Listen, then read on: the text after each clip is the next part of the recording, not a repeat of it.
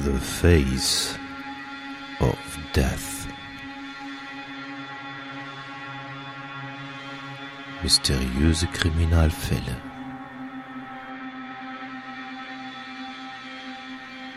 Der Podcast. The Face of Death.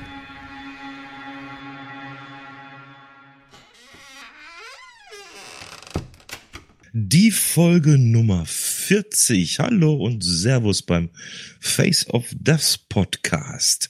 Ein neuer Fall wartet auf uns und ich weiß auch, dass der Hatti auch wartet und zwar hier bei uns im Teamspeak der PodWG. Hallo Hatti. Einen wunderschönen guten Abend. Ich hoffe, die Wölfe heulen jetzt nicht während der Aufnahme. Ich bin gerade nach Hause gekommen. Ich glaube, heute ist Vollmond. Oh ja, heute ist Vollmond und wie? Mhm. Ja, passend dazu haben wir uns getroffen, um äh, uns einen neuen Fall zu widmen, der heute ähm, etwas kürzer wird. Das ist vielleicht ein bisschen ungewohnt, aber wir haben heute mal was Neues. Wir haben ähm, einen alten Fall für euch. Ähm, da gibt es äh, neue Informationen, die uns dank der Hörer regelmäßig äh, via äh, E-Mail und äh, ich weiß gar nicht, äh, oder per Teams, äh, per ähm, Twitter zugespielt wurden, ne? Ja, die Info kam diesmal per Twitter. Also es wird äh, nach dem Fall eine Rubrik geben, die habe ich jetzt mal Face of Death News genannt. Und da schauen wir uns nochmal einen Fall an, den wir vor langer Zeit schon hatten. Aber das machen wir dann später, wie gesagt. Also da kann man sich schon drauf freuen. Da kommt noch was. Ja, und was hoffentlich auch kommt, äh, ist ein neuer Fall und deswegen denke ich, wir hören erstmal in den Fall hinein.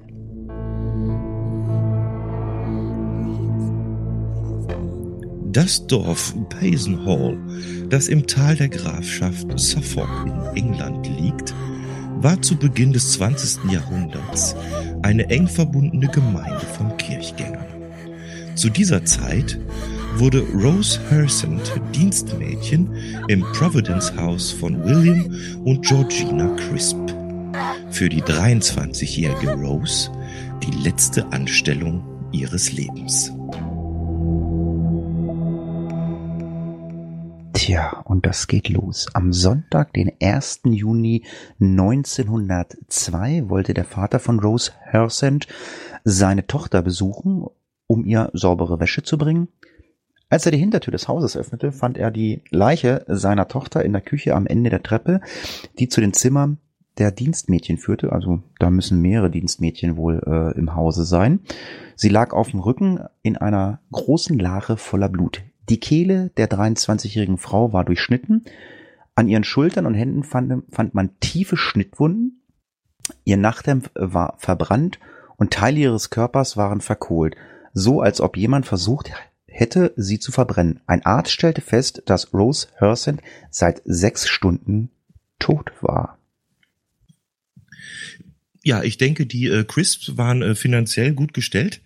Mhm. Deswegen äh, wohl äh, mehrere Dienstmädchen und ja, das ist, ähm, ich sage es jetzt schon, ich fange damit jetzt schon mal an, um, um später Sachen besser zu verstehen. Ich wiederhole nochmal das Datum. Wir sind im 1. Juni 1902. Das brauchen wir für das Verständnis, warum äh, manche Sachen vielleicht aufregender sind, als sie sich auf den ersten Schlag anhören. Das äh, werden wir dann später sehen. Es geht weiter mit Ermittlungen und Verdächtigen. Zuerst vermutete die Polizei, dass Hersant mit der Kerze und der Öllampe die Treppe heruntergefallen war, sich dabei geschnitten und das Feuer gelegt hatte. Aber dann entdeckte die Polizei Petroleum in einer zerbrochenen Medizinflasche in der Nähe der Leiche zusammen mit einer Zeitung, die zur Brandlegung benutzt wurde wahrscheinlich um Beweise zu beseitigen.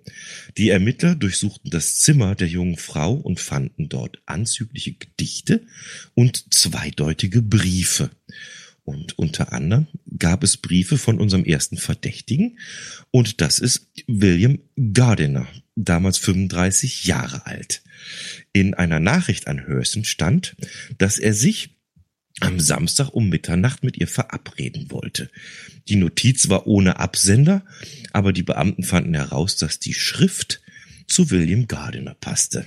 Äh, William Gardiner war Zimmermann, der zusammen mit seiner Frau Georgie und seinen sechs Kindern in der Nähe der Christ wohnte. Er war eigentlich ein tüchtiger Mann, war sehr belesen und er war Chorleiter und unterrichtete sonntags in der Methodistenkirche. Hersent besuchte regelmäßig die Kirche und war natürlich auch Mitglied im Chor.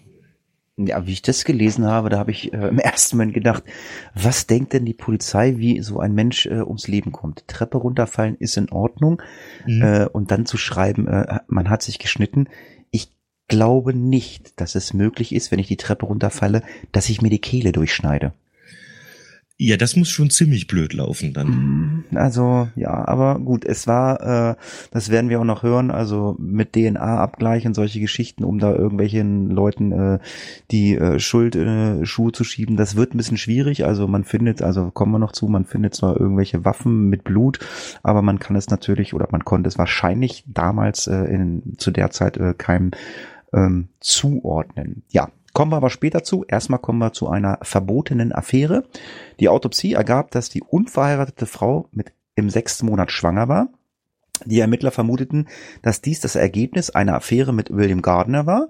Ein Jahr zuvor hatten zwei junge Männer das Paar beobachtet, als sie in ein leerstehendes Haus gingen und es dort beim Liebesspiel hörten.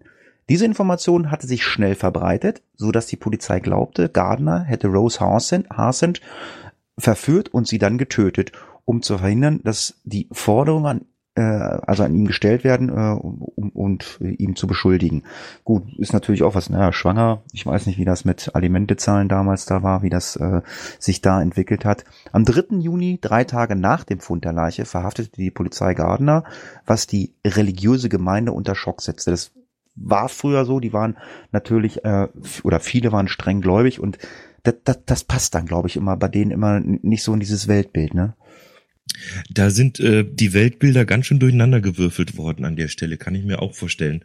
Weil wir haben ja gehört, äh, Gardiner war halt in der Kirche sehr aktiv, also als Chorleiter und äh, wenn da steht, er hat Unterricht gegeben, dann kann man davon ausgehen, dass das so eine Art äh, Bibelunterricht beziehungsweise, wie heißt es so schön, äh, Unterweisung in der Heiligen Schrift war, was er getan hat. Also er, er war schon einer der führenden Köpfe in der Kirche da in dem Dorf und dann ist natürlich klar, wenn da äh, Gerüchte aufkommen, a, dass der ein Verhältnis hat wie gesagt, wir sind äh, im Jahr 1902 und äh, dass aus diesem Verhältnis auch noch ein Kind entsteht, ja, da ist natürlich äh, damals Holland in Not, würde ich sagen, an der Stelle.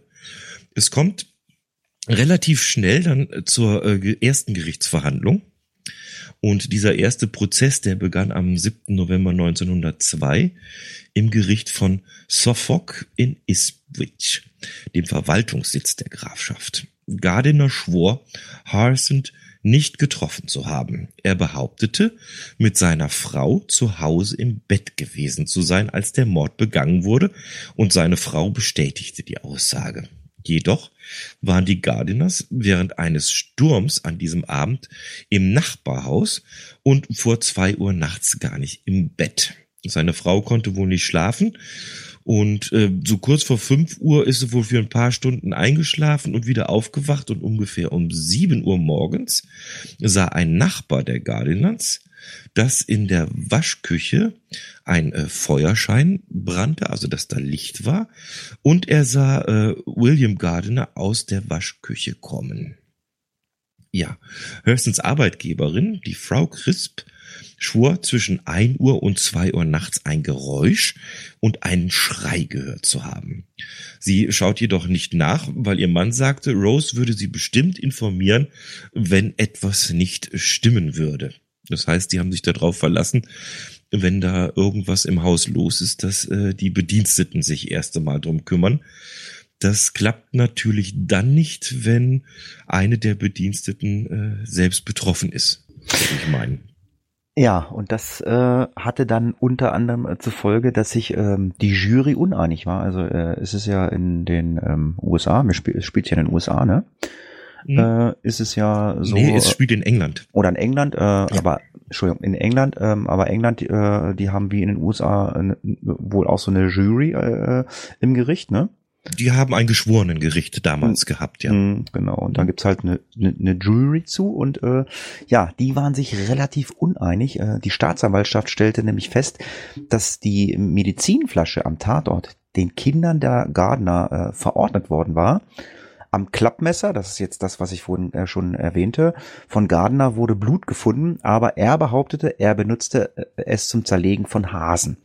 Wegen der eindeutigen Beweislage nahmen ihm die Geschworenen sein Alibi nicht ab. Also, das hat da schon gereicht ohne DNA, äh, dann bist du halt äh, schuldig. Da hast du ein blutiges Messer, dumm gelaufen. Medizinflasche gehört äh, den Kindern, dann ist das schlecht gelaufen. Einer jedoch äh, tat es. Von den elf Geschworenen war Evan Edward der einzige, der stur in seiner Auffassung blieb und Gardner für unschuldig hielt. Es war ein einstimmiges Urteil erforderlich, deshalb bat die Jury um eine neue Gerichtsverhandlung. Und die haben sie auch bekommen. Es gab ein Wiederaufnahmeverfahren. Diese Verhandlung wurde am 21. Januar 1903 aufgenommen. Und äh, jetzt hat so ein bisschen sich die Stimmung gewendet, weil bei der zweiten Gerichtsverhandlung, da stand die Öffentlichkeit mehr hinter Gardiner. Und die Jury sympathisierte auch mehr mit dem Alibi, das er von seiner Frau bekommen hat. Und trotzdem kam es auch hier zu keinem Urteil, denn jetzt ist es so quasi the other way around, weil, denn jetzt waren zehn Geschworenen der Meinung, Gardiner ist unschuldig, aber zwei hielten ihn jetzt für schuldig. Und da es ein einstimmiges Urteil geben muss, ist auch diese äh, Gerichtsverhandlung ohne eindeutiges Urteil ausgegangen an der Stelle. Ich weiß doch gar nicht. Also das ist dann ja immer dieselbe Jury, glaube ich. Also da wird und darf, glaube ich, auch keiner zwischendrin ausgetauscht werden, oder? In so einem laufenden Verfahren, meine ich mal gehört zu haben. Bin ich mir aber nicht sicher. Das ist also so ungesundes Halbwissen. Ja, Was? da gibt's, es gibt irgendeinen Film, mit mit äh, mit äh, Jack Lemmon, glaube ich. Die, Jury. Ja, mit so elf Geschworenen, wo man das da mitkriegt, wie die sich da auseinandersetzen, wo die auch nicht raus dürfen aus dem Raum und dürfen mhm. nicht telefonieren. Ist irgend, weiß ich, glaube ich, aus den 60ern oder noch älter. Und da wird das, glaube ich, ganz gut erklärt. Ja, und ich habe das auch immer so verstanden. Ähm, wenn dann äh, eindeutiges Urteil, also dass sich alle einigen auf schuldig oder nicht schuldig. Ja, das führt natürlich dazu, dass irgendwie ja ein Schuldspruch stattfinden muss und es gab ein drittes Verfahren. Und in der dritten Verhandlung hat man jetzt Folgendes gemacht. Man hat als erstes mal den Ort der Verhandlung verlegt, und zwar in die Gemeinde Bury St. Edmund. Und äh, damit glaube ich auch, äh, ist vielleicht so ein kleiner Trick, damit hat man natürlich auch neue Geschworene berufen können. Ja, eben. Das, ja. das war, das war jetzt so der Hintergedanke mhm, von mir. Genau. Das hat man halt versucht, dann halt in einer anderen Stadt, ob dann was dabei rauskommt. Aber die Staatsanwaltschaft in St. Edmunds, die hat die ganze äh, Geschichte direkt mal aus Mangel an Beweisen eingestellt. Das bedeutet, Gardinger war einer der ersten, wegen Mordes Angeklagten, bei dem der Prozess ohne Urteil ausgegangen ist. Tja, und sowas. In England. In Tja. England, denke ich. Also weiß ich, ob das generell jetzt für, für alles gilt, aber in England war das so ein Präzedenzfall, dass tatsächlich man sich nicht einigen konnte und dann aus Mangel an Beweisen das Verfahren eingestellt hat. Sowas hat natürlich dann auch Folgen und die Folgen sind, ähm, dass Gardners Freispruch äh, ja, von der Dorfgemeinschaft erstmal begrüßt worden ist, weil wir hatten ja gehört, die Öffentlichkeit, die war halt äh, der Meinung, er ist unschuldig. Und ähm, sie haben überwiegend geglaubt, er, dass er verleugnet wurde. Er zog von Suffolk nach London, er eröffnete dort ein Geschäft. Er behielt seinen Namen, obwohl man ihm geraten hatte, äh, seinen Namen zu ändern. Ja, weiter ging es dann ähm, eigentlich gar nicht, weil es gab keine weiteren Verdächtigen. Die Suche der Polizei führte zu keinen weiteren Verdächtigen, trotz mehrerer Hinweise. Der Angriff eines Außenstehenden erschien unwahrscheinlicher als die Rache eines eifersüchtigen Liebhabers.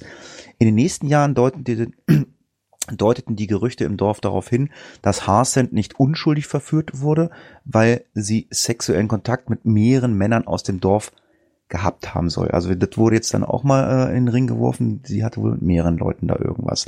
Die Polizei verfolgte dennoch nie andere mögliche Verdächtige, da kein eindeutiger Beweis gegen sie vorlag. Es waren zwar Hinweise da, aber so richtig wirklich äh, hat die Polizei sich da auch nicht Mühe gegeben oder vielleicht auch gar nicht die Möglichkeiten gehabt, um da äh, einen weiteren Verdächtigen äh, äh, festzunehmen. Ja, was in, in der weiteren Folge passiert, das klingt so ein bisschen nach, also in Köln sagt man Klüngel dazu, ne? Mhm. Das, das heißt, äh, ich glaube, wo das dann so langsam ans Licht kam, dass äh, da der ein oder andere wohl auch ein Auge auf die Rose Hyacinth geworfen hat und das äh, sich vielleicht auch in dem ein oder anderen Stell dich eingeendet hat, könnte ich mir vorstellen, dass äh, diese verschworene Gemeinschaft gesagt hat, na, dann äh, klären wir das lieber intern und äh, kehren das so ein bisschen unter den Teppich und ja, dann hat die Polizei natürlich keine Möglichkeit mehr in irgendeiner Weise da zu handeln, wenn keiner was sagt dann geht's auch nicht vorwärts. Ne? Es äh, ist also ein, quasi ein äh, höchst mysteriöser Fall, wird es genannt. Und, und zwar spielt der noch lange oder klingt noch lange nach der Fall. Es gab beim Fernsehsender BBC 2005 darüber eine Dokumentation und da hat sich jemand die Mühe gemacht, den Fall zu rekonstruieren. Das Ganze lief unter dem Titel A Most Mysterious Murder, The Case of Rose Horsent der Autor und Darsteller Julian Fellows entschied für sich, dass Gardiners Frau das Dienstmädchen aus Eifersucht getötet hat und er ging davon aus, dass sie gestanden hätte, sobald ihr Mann verurteilt worden wäre. Leider ist es so, dass ich diese Doku im Netz nicht habe finden können. Äh, dieser äh, wie hieß er jetzt? Wo steht's? Julian Fellows. Der hat mehrere äh, Dokus für die BBC gedreht. Zwei gibt es auf YouTube, aber genau die über Rose Harrison gibt's leider nicht. Wenn da, wenn die einer findet, bitte ganz dringend Mail an mich. Ich würde die gern sehen, weil die anderen sind gut gemacht. Mhm. Mhm. Aber ich halte das für für für eine wahrscheinliche Lösung. Also ich könnte mir auch eher vorstellen, die ähm, Frau Crisp hat das mitgekriegt, das nenne ich die Frau Crisp. Das war ja die, ähm, sag schon, das war ja die, wo sie gearbeitet hat. Die Frau mhm. Gardiner muss das gewesen sein. Die hat das wahrscheinlich mitgekriegt, ne? Ja, Dass genau. ihr Mann da ein Stelldich ein hatte und das wäre so fast klassisch, ne? So ein Mord aus Eifersucht dann. Aber ist nicht bewiesen. Ja, wir kommen schon wirklich, also es ist diesmal wirklich sehr, sehr kurz. Ähm, nächstes Mal wird's wieder länger. Äh, schon so gut wie äh, zum Ende. Ähm, ja, äh, es gibt natürlich bei so einem Fall ähm, erstmal für uns äh, nicht so viele Informationen. Äh, soweit ich weiß, äh, hast du das auch äh, irgendwie alles selber irgendwie zusammengetragen. So viel Informationen gibt es nicht, glaube ich, ne? Ich habe äh, den Wikipedia-Artikel hergenommen, der ist in Englisch, der ist unten verlinkt und ich habe das in einem meiner Bücher gefunden, den Fall. Mm. Ja. Also viel Information gibt's nicht. Aber es gibt bleibende Zweifel und offene Fragen, ähm, die wir uns vielleicht nochmal genauer angucken. Äh, ja, was natürlich äh, gesucht wird, wenn man einen Tatverdächtigen hat, äh, ist natürlich blutige Kleidung. Wenn ich jemanden die Kehle durchschneide, ähm, werde ich das mit Sicherheit äh, auch an meinen Klamotten hängen haben, das Blut. Das wurde in Gardners Haus aber nicht gefunden. Das spricht immer wieder dafür, dass er vielleicht nicht nicht äh, schuldig ist, aber ähm, man stellt sich natürlich auch die Frage, hat es in der Waschküche verbrannt? Äh, war den Crisp die, das Sexualleben ihres Dienstmädchens bekannt? Das weiß man auch nicht so ganz genau. Warum beachten sie den ernstzunehmenden Schrei in der Nacht nicht? Das hat Klaus ja schon, äh, sage ich mal, gemutmaßt. Ähm, wenn denn was ist, dann wird sich schon äh, irgendwer äh, ja melden im Haus. Aber ja, es gab nur einen Schrei. Aber ich meine, wenn bei uns irgendwas im Haus, wenn da jemand schreit, dann gucke ich schon mal nach und sage nicht einfach, naja, wenn was ist, dann wird sich schon wer melden. Ähm, macht ja Sinn, dass man da mal guckt, wenn jemand schreit oder so. Ja, und dann, äh, warum hat die Polizei die anderen Männer, die Harsend äh, geschrieben haben, nicht weiter verdächtigt und haben die Ermittler jemals Gardners Frau verdächtigt oder verhört? Weil die könnte ja auch aus Eifersucht ähm, äh, das Dienstmädchen auch ermordet haben. Ähm, das hat man also nicht in Erwägung gezogen. Ähm, somit könnte man sagen, man hätte ja auch noch eine äh, Verdächtige gehabt äh, in Form der äh, Frau von dem Herrn Gardner. Ja, und Jetzt äh, kommen wir natürlich zu einem Punkt, äh, da kann man sich natürlich auch drüber streiten. Äh, die sollen ja alle mal unabhängig sein, aber wie stark war die Jury von Gardners gutem Ansehen und dem Rückhalt in der Öffentlichkeit beeinflusst worden? Und ja, was Klaus sagte, Juryfilm oder so, normalerweise, äh, also ich, ich glaube, die dürfen, also die werden eingesperrt, die dürfen keine Nachrichten sehen und sowas. Und ich weiß nicht, ob das damals schon war oder ob die dann immer nur ähm, dann ähm, aus dem Gericht sind und dann wieder nach Hause und dann sich wieder getroffen haben. Ja, aber ich weiß gar nicht, wie das heute ist. Äh, ist das wirklich so, dass diese, diese Jurymitglieder dann wirklich da, ich glaube, die sind dann in irgendwelchen Hotels und die dürfen dann da nicht raus, ne? Ich habe da auch nur gesundes Halbwissen, aber so stelle ich es mir vor, nach wie vor, ja. Das ich glaube schon, dass das so ist. Dass die halt, weil die sind ja quasi dafür bestellt, ins Gericht ein Urteil zu treffen. Und äh, das ist ja teilweise auch ein, eine Geschichte, wo es wirklich ja um um weitreichende Konsequenzen geht. Und ich denke, dann ist auch schon richtig, wenn die abgeschirmt von der Öffentlichkeit das in Ruhe durchdiskutieren können und sich die Fakten anschauen und genau überlegen, ob sie jetzt schuldig oder unschuldig plädieren. Ne? Also für mich das stärkste Argument ist eigentlich tatsächlich die Geschichte mit der Frau vom Gardener. Ja. Die, die würde ich so mal oder halt ich weiß es nicht, wenn da mehrere, es ist ja gesagt, sie hatte mit mehreren Männern irgendwie was zu tun und dann kommt die Meldung, hallo, ich krieg ein Kind. Man könnte, man könnte auch ganz blöd spinnen, das mache ich jetzt heute einfach mal. Äh, vielleicht haben sich die Jungs auch zusammengetan und die Frau irgendwie auf Seite gebracht. Das wäre ja auch denkbar, weil hinterher ja so äh, nichts mehr äh, nach außen gedrungen ist von Seiten dieser Gemeinde. Ne? Die haben ja dann alle schön den Mund gehalten. Aber das können wir nur äh, mutmaßen an der Stelle. Also ähm, wie alle den Mund gehalten haben äh, und es alle verschwiegen haben, weil es waren ja mehrere Täter. Mhm. Ähm, das äh, könnt ihr euch jetzt gleich mal in unseren Foot News nämlich anhören. Das ist nämlich auch dort so gewesen. Da haben nämlich auch alle gut zusammengehalten, weil äh, wir sind erstmal mit diesem Fall am Ende. Äh, der ist und bleibt ungelöst momentan. Ja, und die gerade angesprochenen Foot News ähm, geht um die Folge 20. Da haben wir über die Killer von Brabant äh, berichtet und wir haben neue Infos äh, vom Alexander Keller auf Twitter bekommen, äh, alias Mr. LA Cave. Und ja, Klaus, erzähl mal, was ist denn da los? Ja, kurz zur Erinnerung, das war die Folge 20 das äh, waren die Killer von Brabant. Und äh, kurz zusammengefasst, 28 Todesopfer und über 20 Verletzte ist die Bilanz äh, dieser Killerbande von Brabant.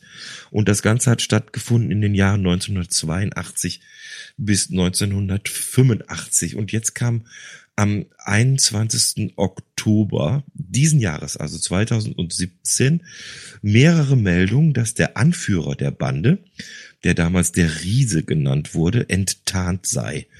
Der Bruder des ehemaligen und mittlerweile verstorbenen Polizisten Christian B. aus Alst sagte in einem Interview, dass dieser ihm auf dem Sterbebett gestanden habe, Mitglied der Bande gewesen zu sein. Weitere Zeugen berichten, deckten sich mit dieser Aussage. Auch soll er in der zweiten Welle der Bandenaktivität fast immer dienstfrei gehabt haben und zwar immer dann, wenn die Bande ihre Taten verübte. Ferner soll er, zumindest zeitweise, gehumpelt haben. Dieser Bericht wird von vielen Experten und Medien als glaubwürdig eingestuft.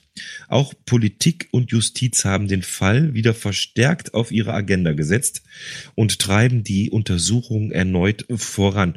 Zur Erinnerung, das war damals auch so, dass ähm, an Waffen und an ähm, vor allem Schutz, äh, wie heißt das, Schutzwesten, also schieß, schießsichere, wie heißen die Dinger? Äh, Schuss, Schutz, Schuss, schusssichere Westen, genau. Schuss, ja. Jo, schusssichere Westen. Oh, ist auch ein schönes Wort im Podcast mal auszusprechen, wollte immer schon mal. oh. äh, ja, die waren halt aus dem äh, aus Polizeibestand damals. Also wer da das nochmal auffrischen will, äh, wir haben es in der Folge 20 und es gibt einen sehr guten ähm, Wikipedia-Bericht, auch Artikel über die Killer von Brabant. Ja, ich sag vielen Dank an den Alexander für die Info. Jetzt bin ich mal gespannt, ob da jetzt die nächsten Wochen sich dann auch wirklich was tut tut, wenn die die ähm, Untersuchungen dann nochmal ankurbeln. Wer weiß. Vielleicht kriegen wir noch eine Lösung. Ja, also ich, ich, ich finde das gut. Also, also man kann hier ganz klar sa sagen, also ähm, das ganze Ding ist vielleicht noch nicht ins Wasser gefallen, aber ins Wasser gefallen ähm, ist ja unser Krimi-Rätsel. Es hieß ja, oder äh, es war angesagt von Klaus, ins Wasser gefallen. Seine Manipulation brachten ihn in eine ungünstige Lage. Das war die Aussage aus der Folge 38. Dann haben wir uns zusammengesetzt, weil wir hatten keine Lösung, haben gedacht, hm, eigentlich war das schon eindeutig genug für uns. Ähm, ja, es gab in der Folge 39 einen weiteren Hinweis. Man könnte auch sagen, mit seinen Manipulationen ist er so richtig baden gegangen. Und das hat dann äh, doch zwei Leute ähm, so ein bisschen ähm, an Land geholt. Die sind dann an Land gerudert, aus dem Wasser raus und äh, konnten uns äh, eine richtige Lösung geben, Klaus. Ja, richtig gelöst haben äh, Flo van Dusen und der Holger auf unserem Blog von Face of Death. Und die richtige Lösung ist Uwe Barschel. Kurz zur Auffrischung auch hier. Nachdem ihn eine während der Landeswahlkampfs aufgekommener Skandal, der als Barschel-Affäre Aufsehen erregte, zum Rücktritt veranlasst hatte, wurde er am 11. Oktober 1987 in einem Hotel in Genf tot aufgefunden. Barschels Todesumstände sind bis heute umstritten. Polizeiliche Ermittlungen kamen zu dem Ergebnis, dass er Suizid begangen hat. Das wird aber von mehreren Publikationen bezweifelt und ich glaube, jetzt erinnern wir uns alle, äh, das Foto ist um die Welt gegangen, wie man mhm. äh, Barschel in Genf im Hotel in der Badewanne gefunden hat. Ja, das, ja. da kann ich mich ja. sogar dran erinnern. Also mhm. 87, also ja. Da war ich, ja, neun, ja, da war ich so 16, also ich kann mich daran erinnern, aber das, das sind, das sind immer so, so viele Sachen, die ähm, damals ähm, äh, um die Welt gegangen sind, äh, in den 80er Jahren oder 70er Jahren. Ähm, was man immer so im Nachhinein hört oder so. Ähm, ich habe es äh, letztens auch in meinem Podcast erzählt, Mogadischu, das war auch früher. Dann kann ich mich noch irgendwie erinnern, ähm, es war ähm, in, in München war ja äh, äh, war ja auch dieser Terroranschlag bei den Olympischen Spielen, glaube ich. Ja, und ich kann mich auch an äh, Barsch erinnern und ähm, da war auch noch irgendwie, da, von irgendeinem haben sie doch auch noch das Auto in die Luft gejagt. Da war auch noch was, ne? Schleier? Schleierentführung gab's auch noch, ne? Äh, Schleierentführung gab's noch. Ähm, was du meinst, ist der ähm, deutsche Bankchef damals, Alfred Herrhausen. Ah ja, genau. Sie, ja, den ja. haben sie mit seinem Dienst Mercedes äh, in die Luft gesprengt und beschossen. Ja, das ist so äh, die Abteilung äh, RAF ja, oh, das wäre auch mal interessant, aber das wäre was, was man in mehreren Folgen dann vielleicht so als zwei, Dreiteiler, weil da gibt's natürlich, da gibt's Informationen ohne Ende. Das ist, äh, ja, das wäre mal was für, für eine richtig äh, coole Sonderstaffel fast schon, muss ich sagen. Ja, genau. ja. ja. Gut, damit haben wir das Rätsel auf jeden Fall aufgelöst. Ähm, ja, ich fand das jetzt also nach dem zweiten Hinweis eigentlich relativ einfach, aber gut, wir wussten jetzt auch die Lösung die ganze Zeit. Vielleicht ist das dann noch. Ja. Weiß man nicht. Ähm, wir machen aber trotzdem wieder ein weiteres Krimi-Rätsel, auch in dieser Folge. Na klar. Und da schauen wir mal. Das ist vielleicht wieder ein bisschen was einfacheres. Vielleicht kann man das auch ergoogeln. Ihr werdet es ja sehen. Also, die Überschrift wäre, wenn ich schön sein will, muss jemand leiden. Das war ihr Motto und die junge Frau beging etliche Morde. Da bin ich mal gespannt. Mehr sage ich dazu nicht, weil es soll mhm. ja auch ein bisschen gerätselt werden. Das äh, ist ja meistens so. Ne? Mhm. Auch ein sehr interessanter Fall, wenn ich hier die Lösung lese. Mhm. Schauen wir mal, mhm. ob jemand drauf kommt. Freue ich mich schon, wenn ich die Lösung vorstellen kann. Hoffentlich schon in der Folge 41 hier vom Face of Death. Ansonsten halten wir es so, ohne Lösung. Gibt es zwei Anläufe, oder? Genau, dann, so schieben, dann schieben wir nochmal einen Tipp nach. Ja, ja. ja, in diesem Sinne sind wir äh, in der Vollmondnacht äh, am 3. November fertig. Ich denke, die Folge wird am 4. November erscheinen. Also wenn ihr die hört, dann ist jetzt der 4. oder 5. Äh, November. Ich weiß ja gar nicht, also manche hören sie gleich, manche hören sie ähm, später. Ähm, ich höre sie, wenn ich Zeit habe, auch nochmal nach. Ähm, weil äh, man muss ja auch mal dazu sagen, so wenn Soundeffekte reingebaut werden oder äh, die Musik bei der äh, ähm, bei der Fallvorstellung, ähm, das höre ich ja erst, wenn Klaus fertig geschnitten hat. Ich höre das ja auch immer nicht. Ich lasse mich ja auch überraschen, äh, überraschen, wenn Klaus da ähm, musikalisch äh, wieder in seinem ähm, kleinen äh, Kämmerlein äh, tätig war und ähm, das Totenkopfklavier gespielt hat. In, in meiner Kammer des Schreckens. Mhm. ja, wir schauen mal. Also, ich weiß nicht, ob ich das jetzt morgen schon fertig kriege, das muss ich ganz ehrlich sagen, weil ich morgen in Sachen Musik unterwegs bin, aber ich denke mal spätestens Sonntagabend gibt es Neues vom Face of Death auch im Podcatcher. Da bin ich mir sicher. Das kriegen wir hin.